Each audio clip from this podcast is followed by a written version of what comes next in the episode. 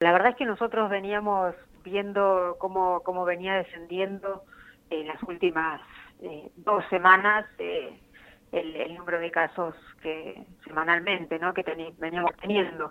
Y la verdad es que, bueno, incluso se habían aumentado las restricciones.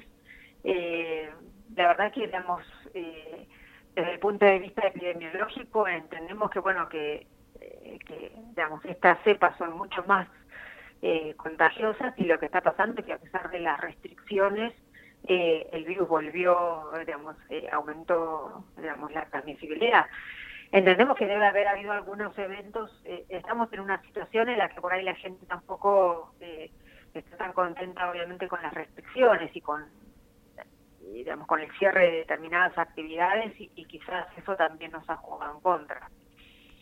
Vos decís que la gente se descuida más o se ha cuidado menos porque está harta? Sí, puede ser. Lo que pasa es que obviamente entendemos que si no no hay un digamos un aumento del cuidado y de entender que estamos en un en un momento difícil, eh, digamos difícilmente vamos a poder controlar lo que está pasando. Nosotros ahora esto esta semana que ha sido una semana en la que hemos tenido muchos más casos, como decías vos, desde hace tres semanas que había sido el pico con más de 700 casos y después me habían empezado a bajar los casos, incluso la semana anterior habíamos tenido alrededor de 600 casos en la semana, por lo cual era una importante baja en, cuanto a los casos semanales.